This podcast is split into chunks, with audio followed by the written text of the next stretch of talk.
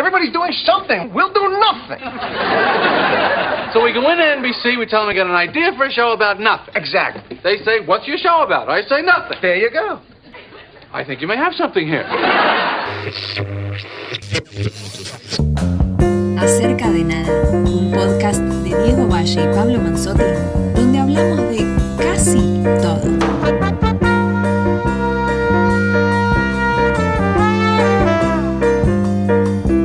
Hola, ¿qué tal a todas y a todos? Nuevamente acá estamos en Acerca de Nada, programa número 23 desde que iniciamos este camino con Diego Valle eh, el año pasado. Así que aquí estamos, obviamente esto es segunda temporada.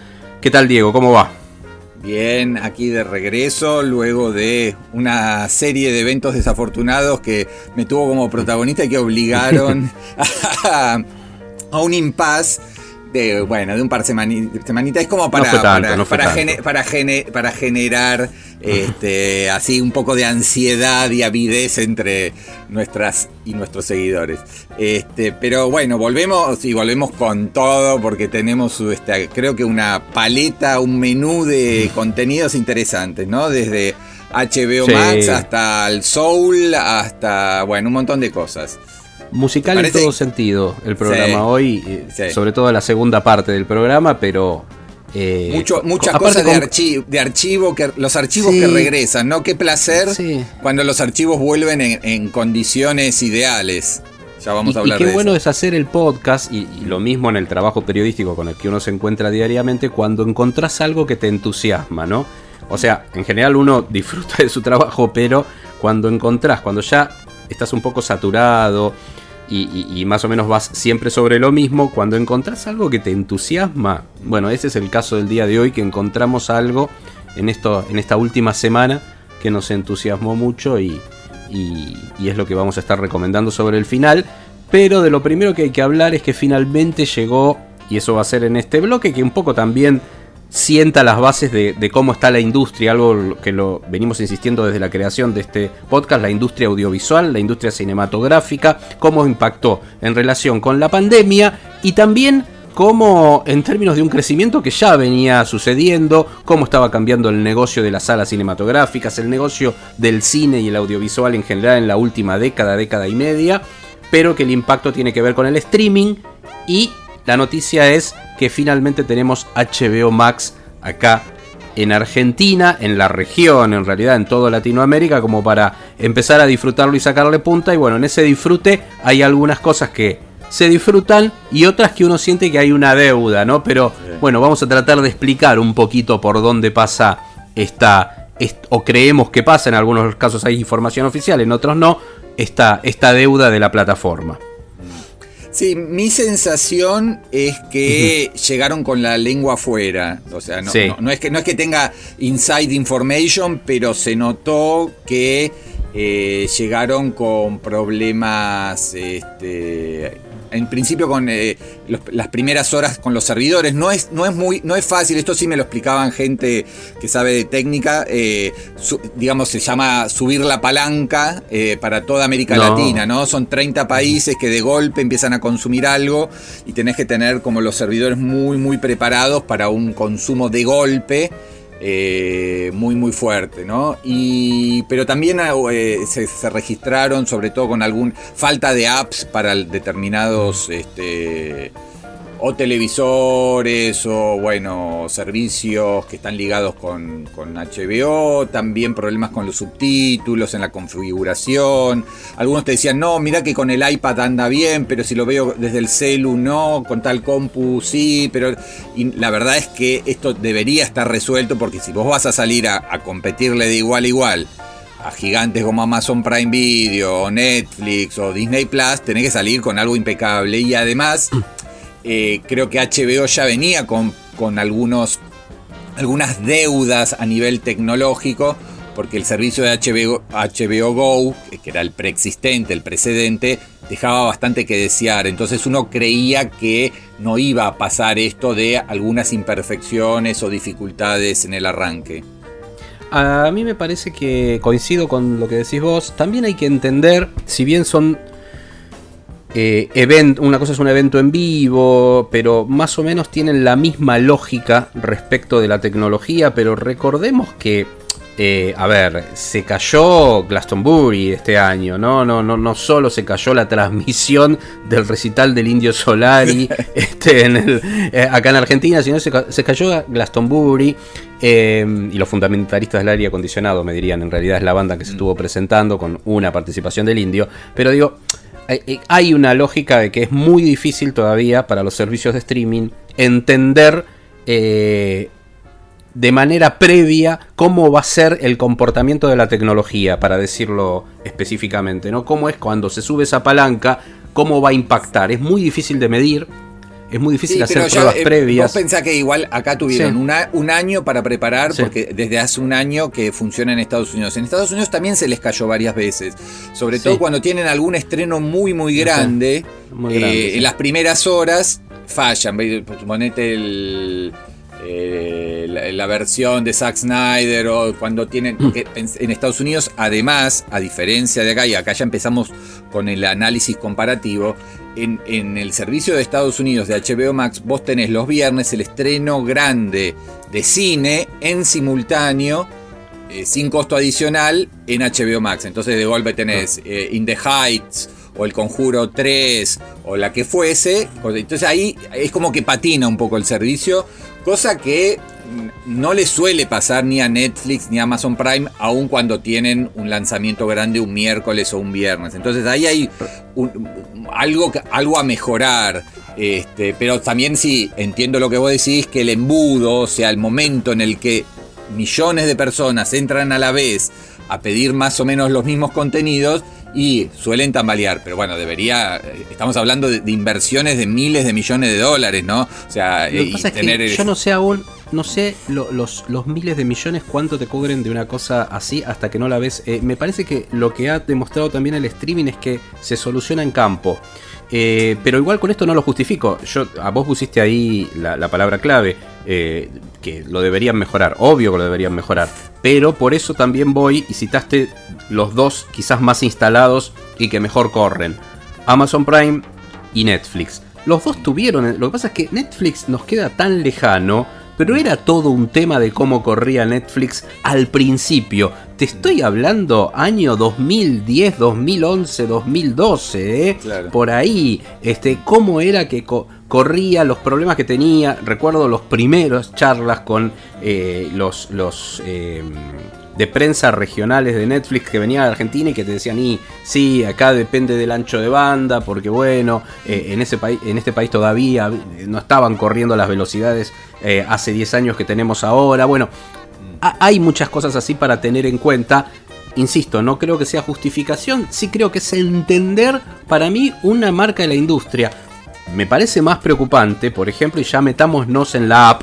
Recordemos como para algunos datos sabemos que nos escucha gente que eh, que, de alguna manera también necesita la información, si se quiere, práctica, ¿no? Lo que tienen que hacer principalmente pueden ingresar por HBO Max eh, directamente a la, a, la web, pero si no se bajan la app, la mayoría tiene Android, se pueden bajar obviamente también en iOS, se bajan la app y ahí la pueden reproducir en cualquier eh, televisor con que tenga Chromecast, por ejemplo, si se utilizan el Chromecast, está habilitado para Chromecast. Ese es un dato interesante porque salió ya con Chromecast, cosa que Amazon Prime Video no tuvo eh, habilitada la app para Chromecast hasta pasado bastante, bastante tiempo. Entonces tenías que subir todo tu aparato a Chromecast y, no reproducía bien. Hay muchas cosas para comparar de ese lado interesante. Sí, eh, yo creo que también hubo, algunos problemas de comunicación de la propia empresa en cuanto a... Hay gente que, estaba pagando distintos paquetes.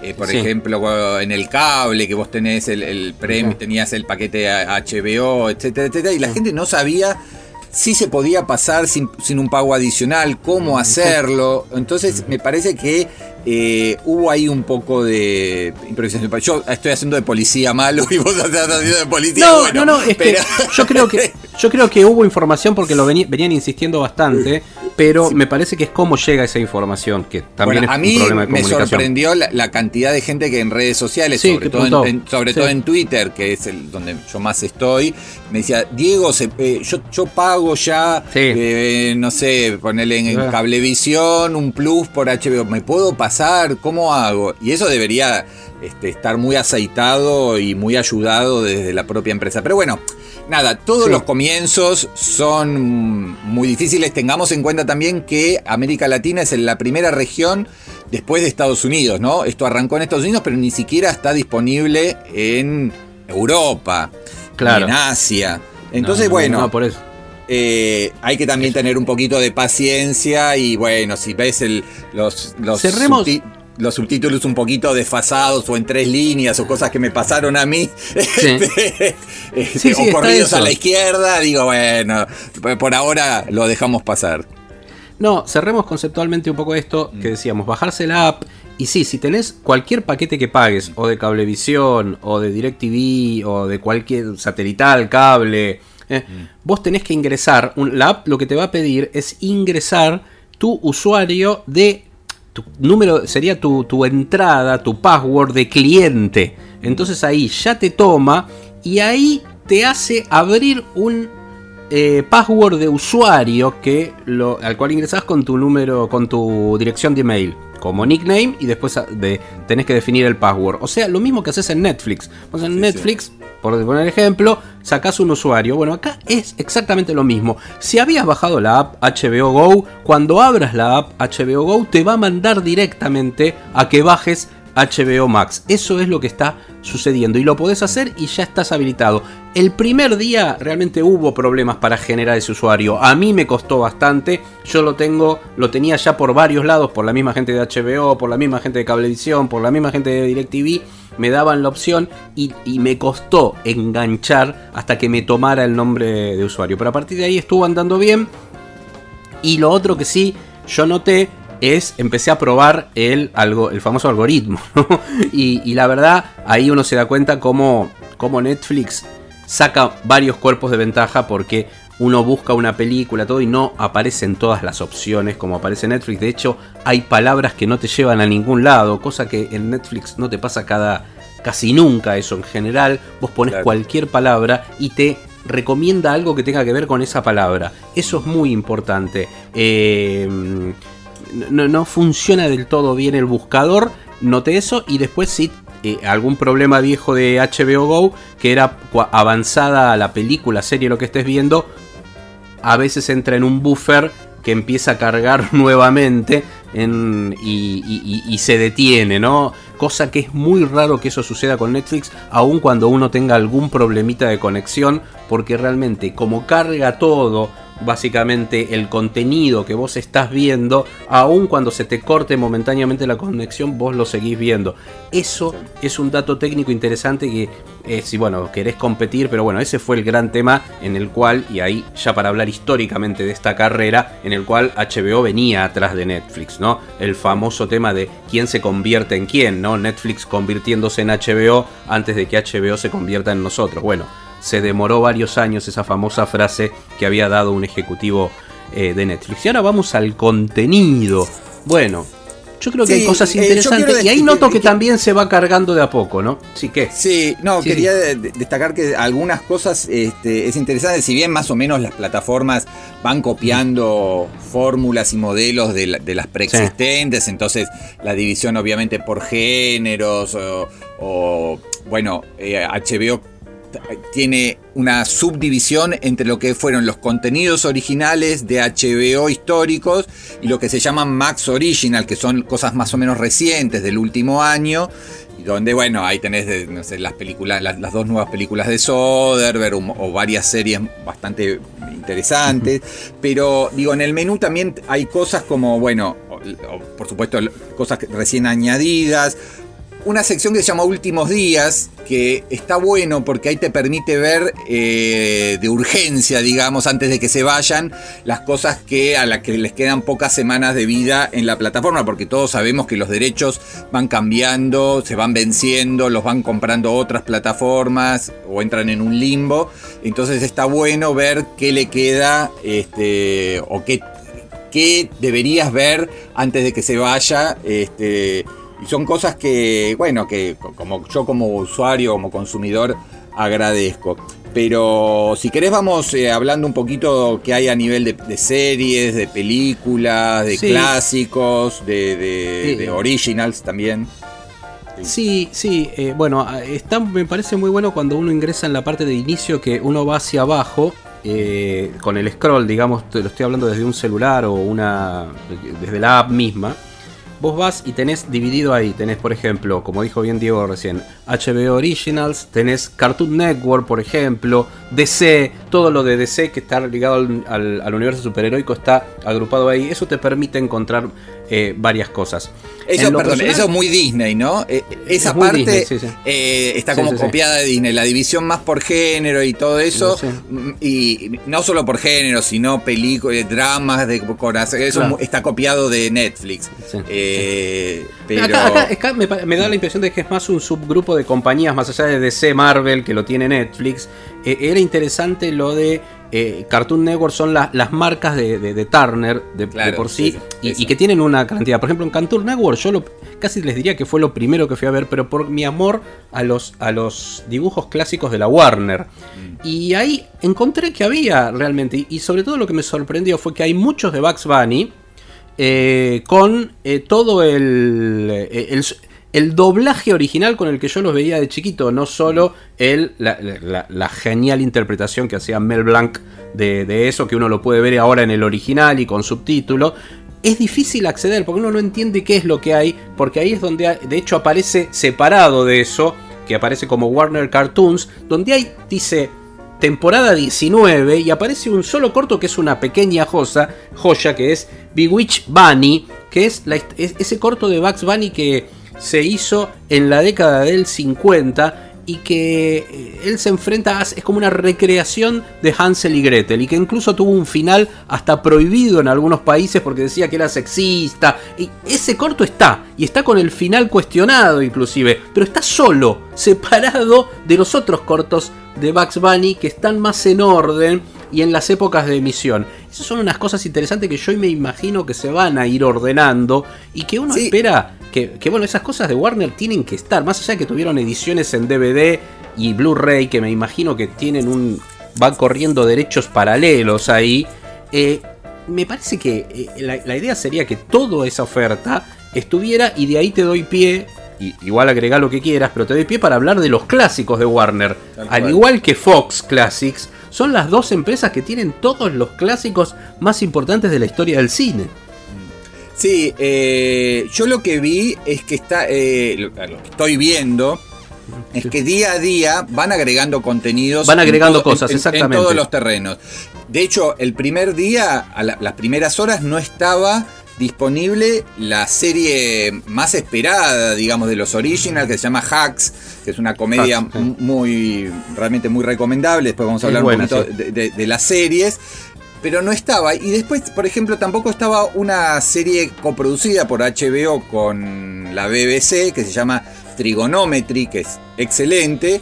Y hoy este, apareció.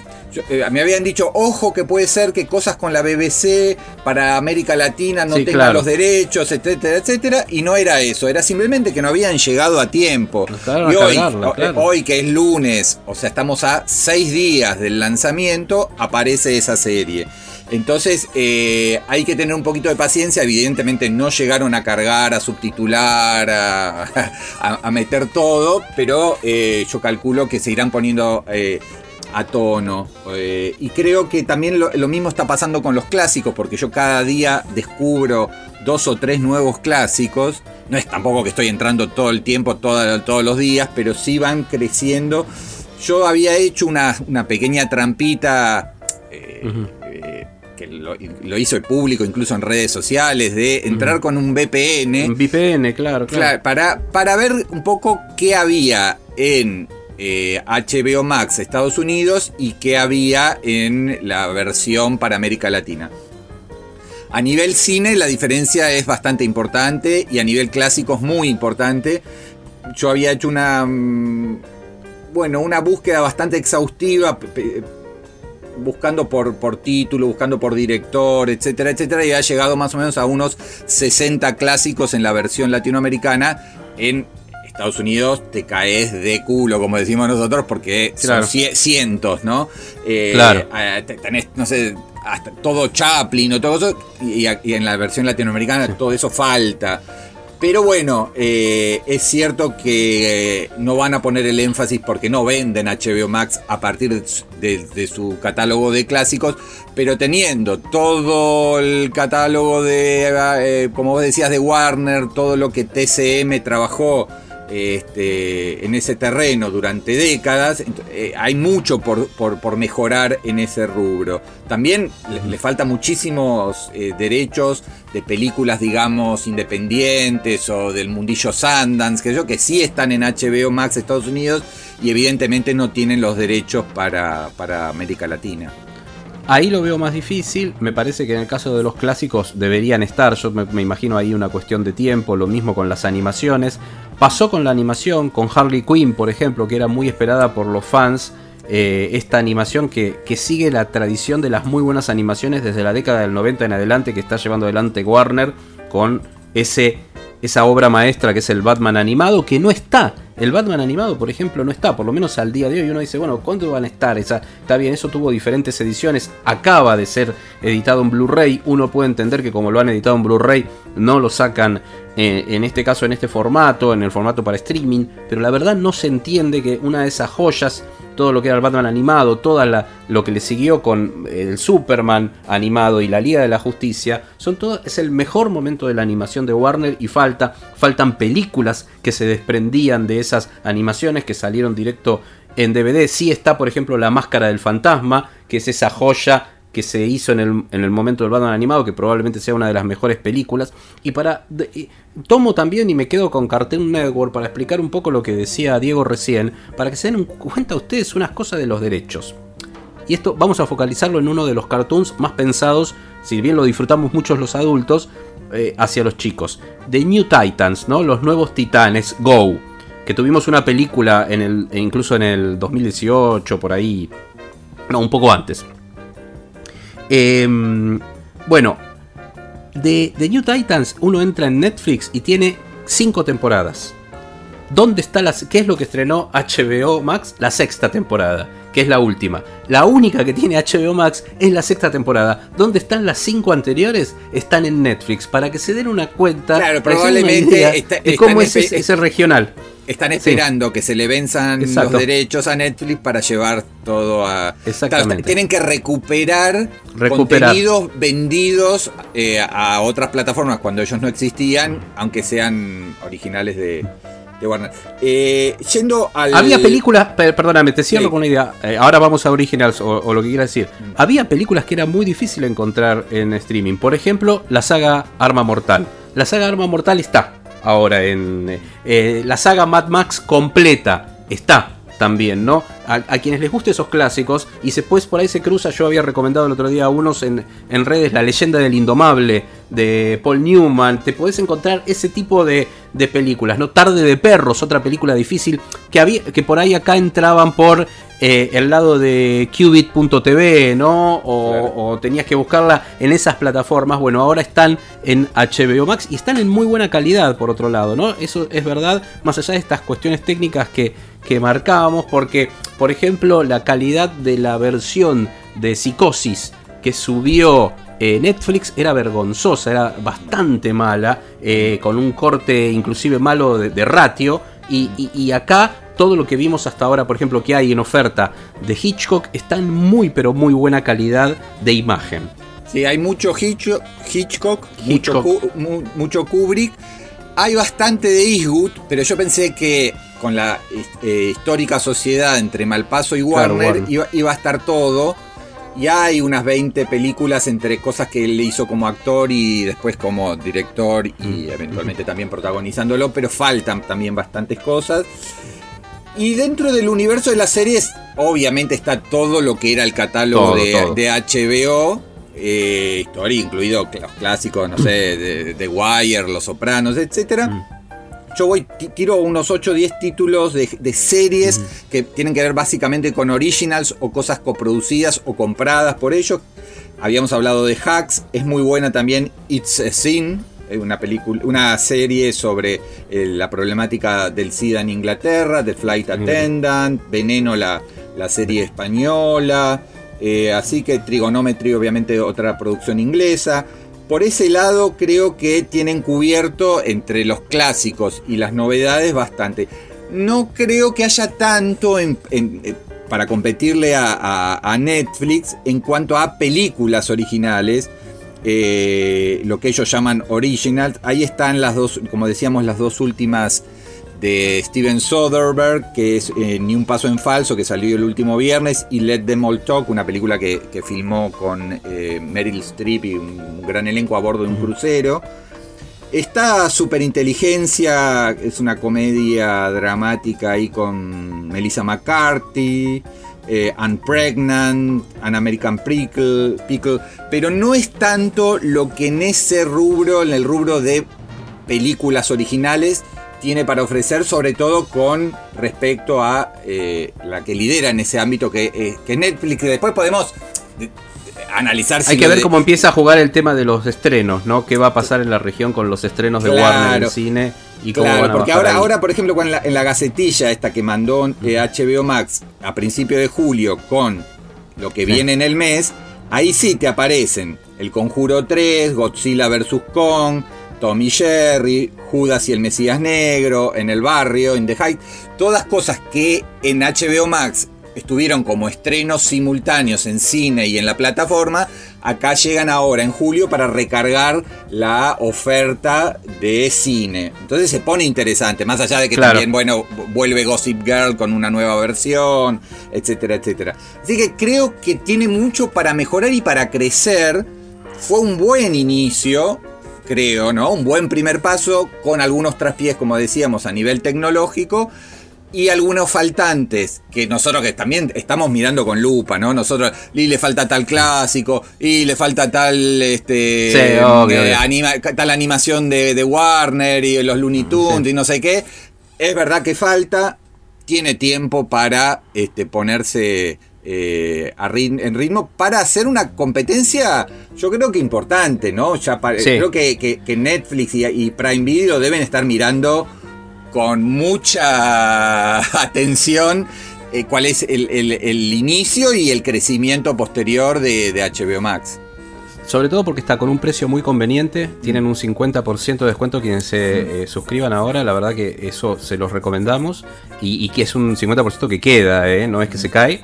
Mm. Y por otro lado, hay, muchas promociones, o sea, eh, desembarcaron realmente decididos a romper el mercado en cuanto a precios. Mm. Eh, y sobre todo lo que deben estar mirando es si finalmente se consolida la misma o, casi ponerle que tengamos un 90-95% de lo que tiene en Estados Unidos.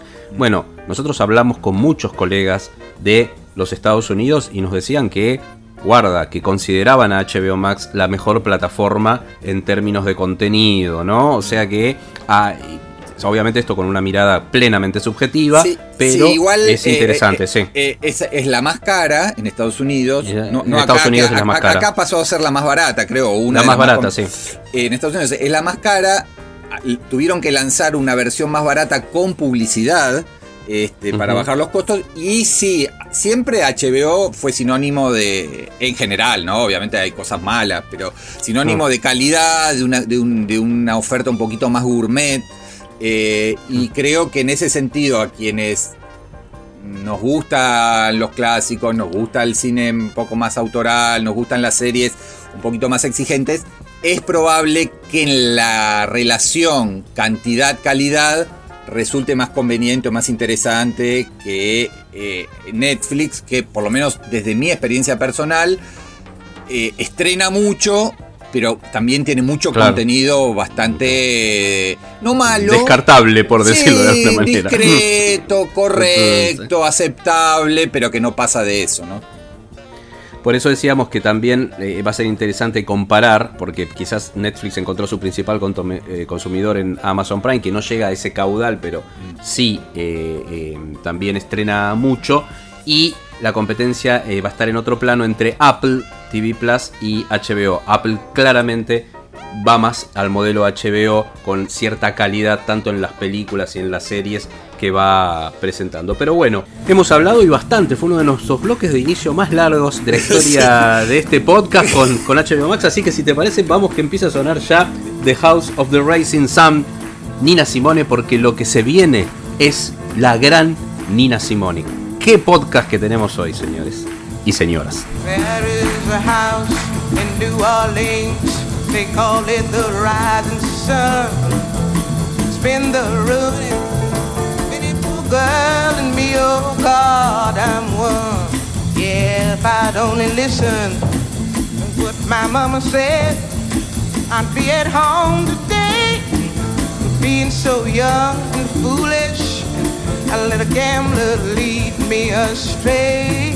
My mother is a tailor She sews new blue jeans. My sweetheart's a drunkard, drinks down in New Orleans. The only thing a drunkard man needs is a suitcase and a trunk. The only time he's satisfied is when he's on a drunk. Go tell my baby sister, go tell her she's in Detroit. Don't go to that house in New Orleans. They call it the rising sun. I'm going back to New Orleans. My race is almost won. Going back to spend my life beneath the sun. Yeah, then now beneath the sun. Yeah, yeah. In New Orleans, they call it the rising sun.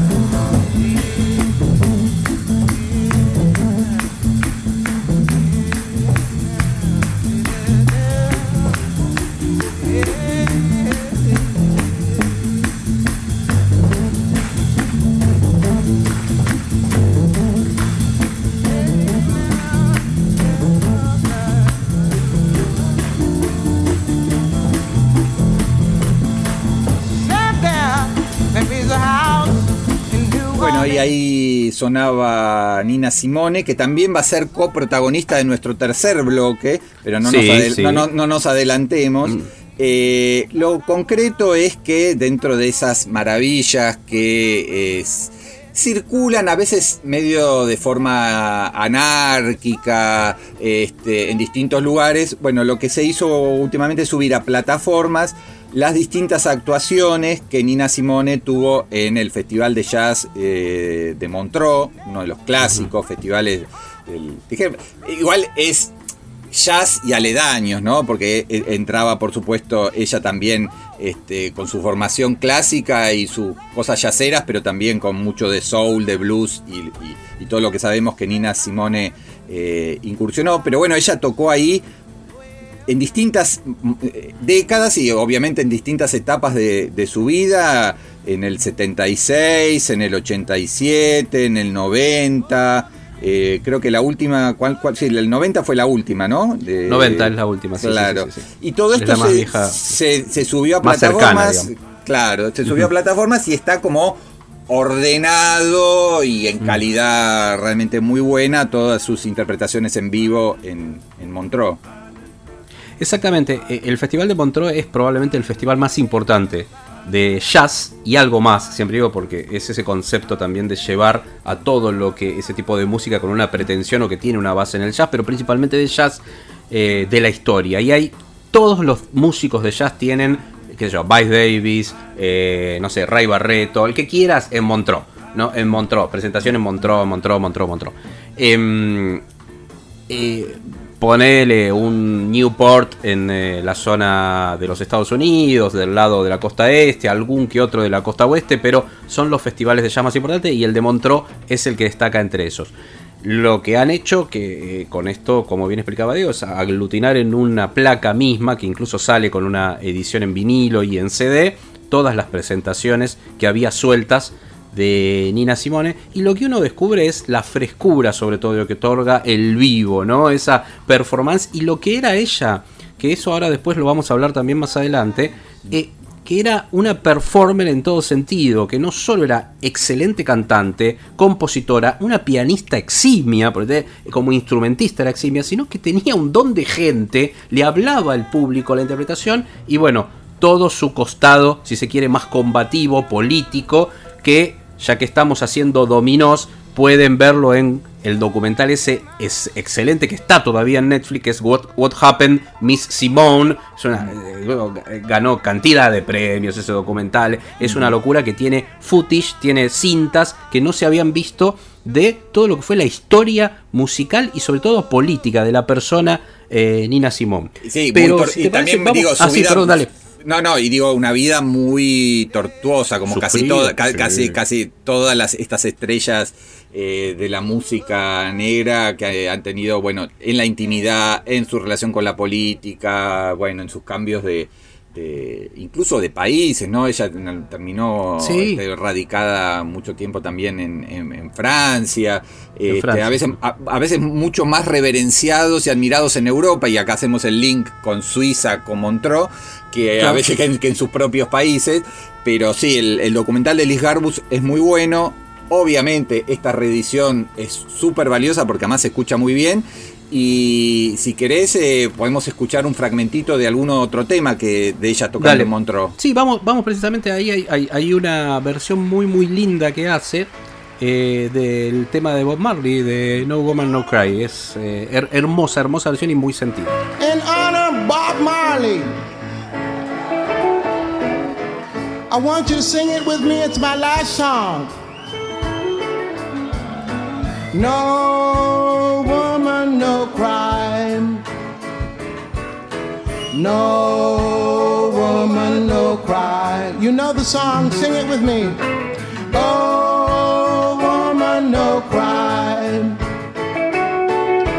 No woman, no crime. No woman, no cry. Are you singing?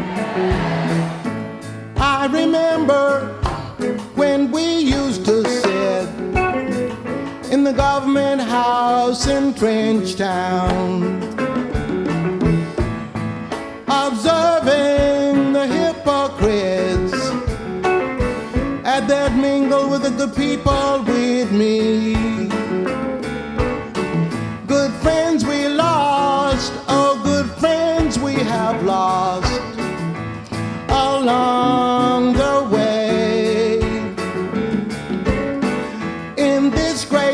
future, you can't forget your past. So dry your tears, I say. And while I'm saying, no woman, no cry. Entonces, eh, hecha la recomendación, son como una treintena de, de temas sí. eh, de ella desde los, desde los 60 hasta los 90, o sea, abarcando eh, tres décadas de, de, su trayectoria. Y como para hacer un link entre la Nina Simone en vivo en un ámbito de prestigio yacero a la Nina Simone eh, más política y más eh, ligada a su comunidad, vamos a escuchar esta joyita que aparece en el archivo, bueno, en YouTube, pero que alguien subió porque alguien consiguió mucho antes de que surgiera un documental del que vamos a hablar en el último bloque. Y tiene que ver con un medley que Nina Simone armó a partir de dos este, composiciones del, del musical Hair uno es I Got Now y el otro es I Got Life. Esto lo tocó a fines de los 60 eh, en vivo en el Harlem y vamos a explicar a la vuelta de este fragmentito de qué se trata y por qué nos entusiasmó tanto.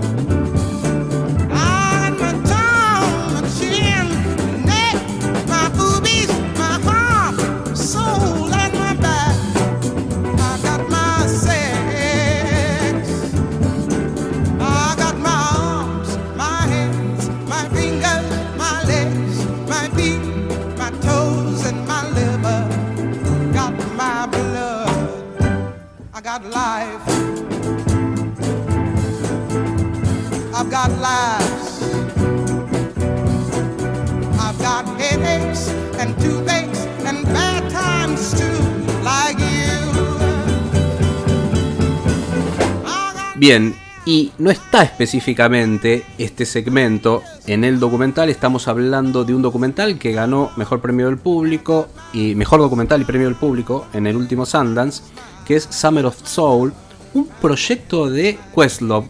¿Quién es Questlove? El líder de The Roots. ¿Qué es The Roots y qué es Questlove? Bueno, es la banda que tiene en vivo Jimmy Fallon ahí todas las noches en su late night para que lo ubiquen, pero sobre todo Questlove es un hombre que viene, precisamente su grupo se llama The Roots, Las Raíces, que es un estudioso de la música afro, de la música negra, del black music, del black power, de la historia de eh, la raza negra en los Estados Unidos, su vínculo con la música y su vínculo con la política y accedió Perdón, y, agrego, además, excelente productor y excelente DJ. o sea, es un hombre. Claro, es un DJ, sí, sí. Ah, bueno, estuvo en, los últimos.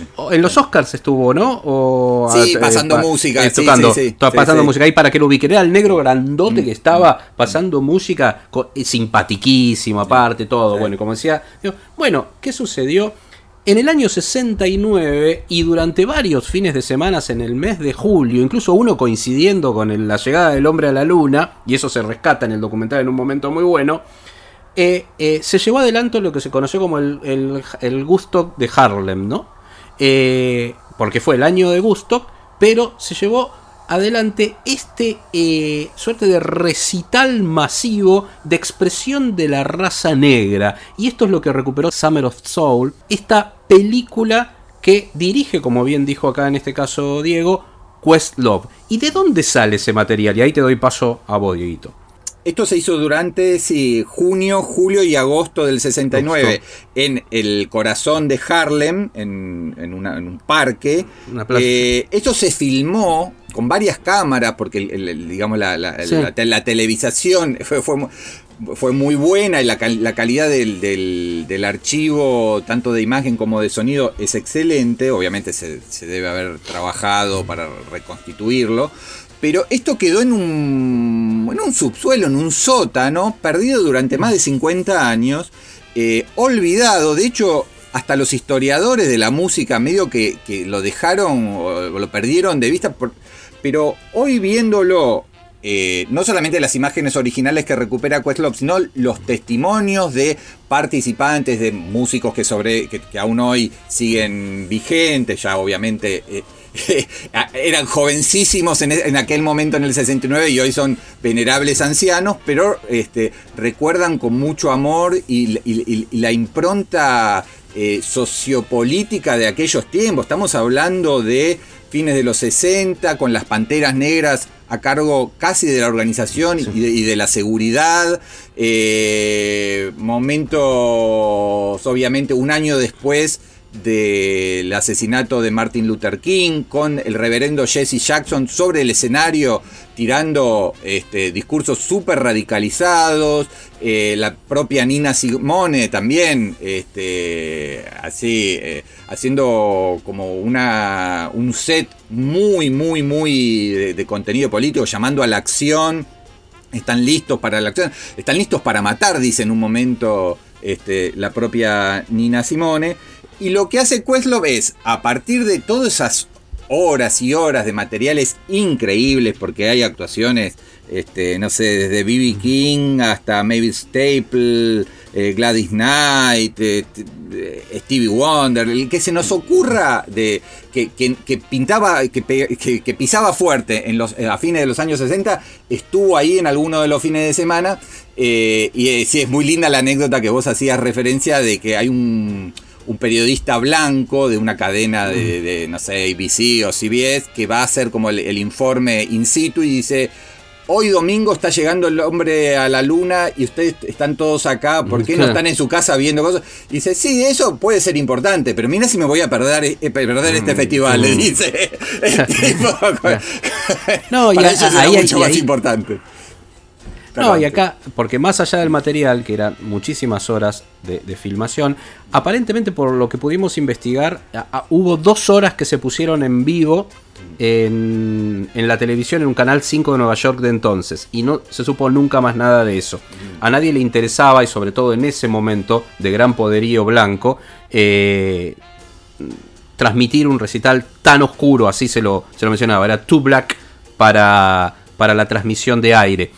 Pero lo interesante acá es lo que hace Questlove, que a mí me llamó la atención, porque ah, no es que eh, ya de por sí pasar ese material editado, haberlo visto así, sin nada, es sentarse a ver un recital soñado. Mm. Pero independientemente de eso, lo que hizo es construir un relato audiovisual cinematográfico Questlove. Entonces tiene una edición, llamar a los protagonistas, pero los protagonistas incluso y, los testigos de, ese momento, de los que fueron participantes. De hecho, hable con un personaje que se llama Musa Jackson, que, que cuando le enfocan la cara, cuando el tipo ve ese recital que vio de chiquito y que de alguna manera, él mismo dice, fue mi primer enamoramiento porque había visto ahí a las cantantes de los Staple Singers, por ejemplo, y después ves a los Staple Singers emocionarse porque ven eso que no lo habían visto nunca, no se habían visto nunca en el escenario, es de una candidez, pero a su vez lo va marcando.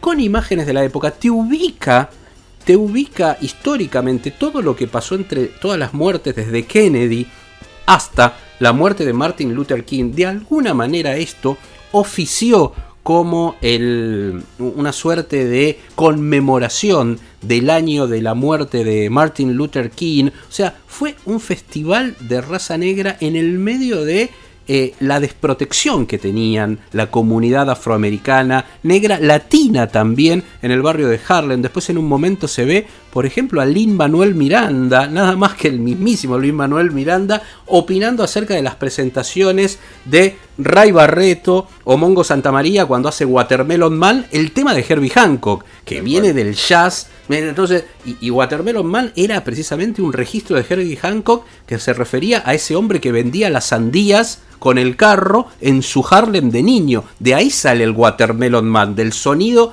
que hacía la carreta del hombre que vendía las sandías. O sea, todo está interconectado como gran expresión de eso. Pero si te parece, vamos a escuchar un tema de ese primer Stevie Wonder que abre este documental, la presentación de Stevie Wonder, verlo jovencísimo, verlo tocar la batería. Yo no lo había visto nunca tocar la batería de esa manera. Es, una locura. Bueno, vamos con este desde su, de su primer disco de éxito que se llama For Once in My Life, precisamente Shubiduba Duba Day. Así se llama este tema hermosísimo del Exactamente, el señor Stevie Wonder.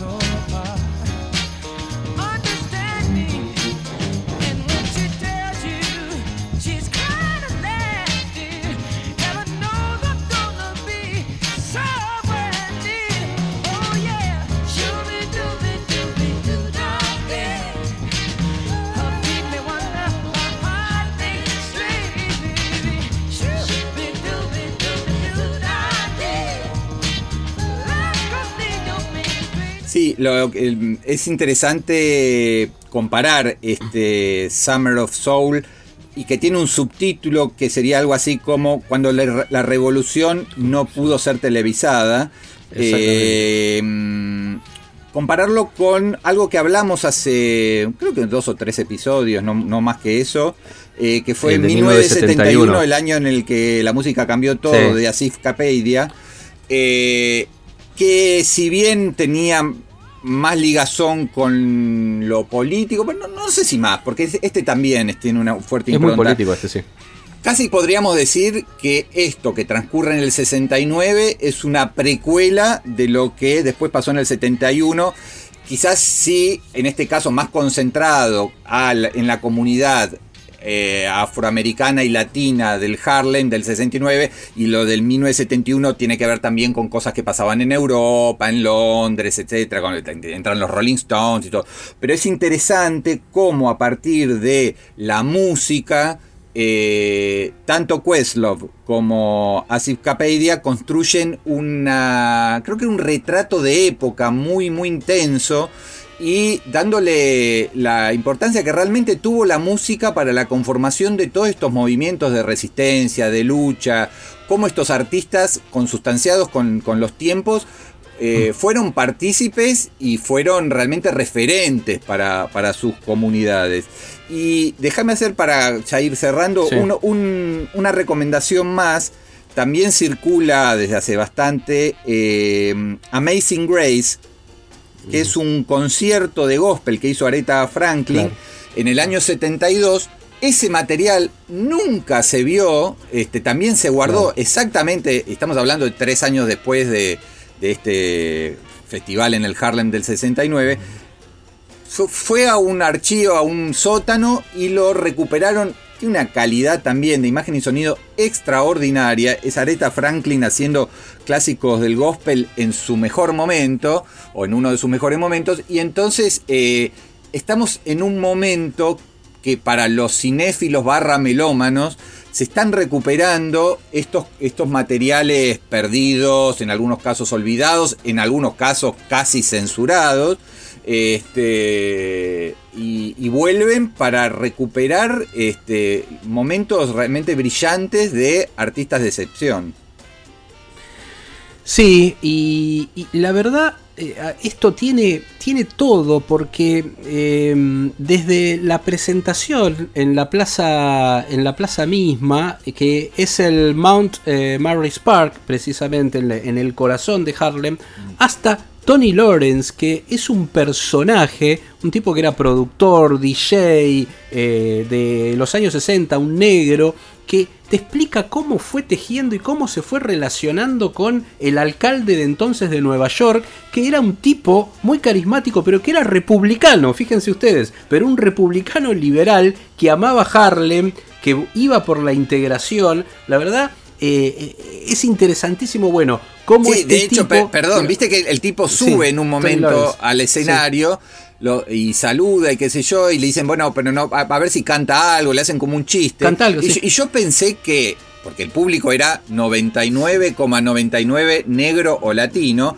que lo iban a silbar o como, como se hace acá, cuando sube, no sé, un, un larreta, alguien va a aparecer. No, digamos que lo, tratan con bastante respeto más allá del contenido político y de los Pantera Negras sobre el escenario este, haciendo la seguridad. Los Panteras Negros haciendo la seguridad, porque no querían que tuviera policía. Al final negociaron con la policía. Hay unos policías también en Nueva York, pero es impensable, incluso el cambio de época, la tranquilidad que transcurre y la mm. declaración política. Y bueno, grandes momentos como el que citábamos recién, de eh, hay, hay un montaje paralelo entre la llegada del hombre a la luna, el material, y, y cómo ellos realmente no solo primero empiezan a decir que no les interesa, que es una cosa de blancos, y que ellos preferían estar ahí, sino que después se pone más duro el mensaje porque es, a ver, nos estamos muriendo de hambre, hay gente muriéndose de hambre en el país y en Harlem en particular y gastan dinero en la, la ida a la luna, ¿no? Entonces,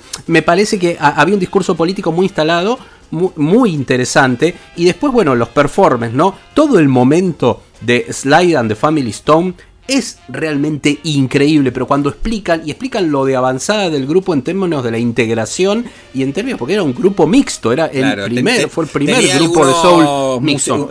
músicos, blancos, claro. No, y, las mujeres de la familia adelante y ejecutando instrumentos y cantando, o sea, eh, todo eso está marcado en el documental que dura casi dos horas. Pero miren, es, es una belleza. Por momentos se te eriza la piel cuando ves a esos tipos y mujeres de 70, 80 años que se ven ahí y que se emocionan mm. y que te cuentan cómo vivían lo que era el honor de ser raza negra, cuando te explican cómo logran que en el momento de, em, del cambio y del registro de la raza negra y de la persona negra, que se la especial a mencionar eso, como Black eh, People en el New York Times, por ejemplo, ¿no? Todo el trabajo que hicieron para que se los reconozca orgullosos de ser negros. Se usaba el término negro eh, hasta, ese momento y se arma una movida dentro del New York Times y a partir de entonces se puso el, término black.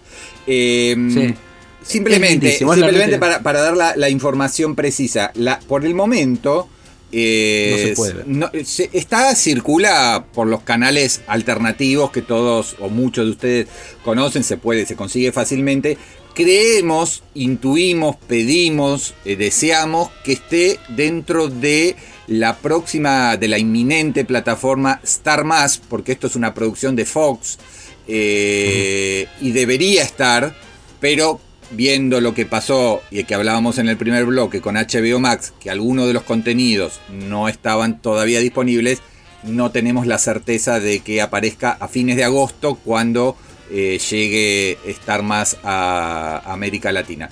Pero el que esté un poco más ansioso, recomendamos este, que lo busque, se encuentra, se ve y se disfruta muchísimo. Y si te parece, Pablito, no, no, nos despedimos con Higher. Hablabas recién de Sly and the Family Stone. Eh, Dale. Te, parece que saludemos y va de fondo y después queda unos segundos de este clásico que casi es el cierre del, documental. Un abrazo, Pablito. Bueno, un abrazo, chau chau a todos y todas.